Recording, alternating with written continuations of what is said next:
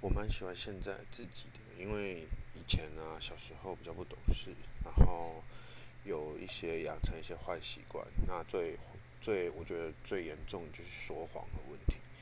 然后因为那时候小时候会被爸爸妈妈打，然后为了要逃避这些呃惩罚，所以常常会跟爸爸妈妈说谎话。然后后来就慢慢慢慢养成习惯。然后一直到长大，其实这个习惯一直跟着我蛮久的。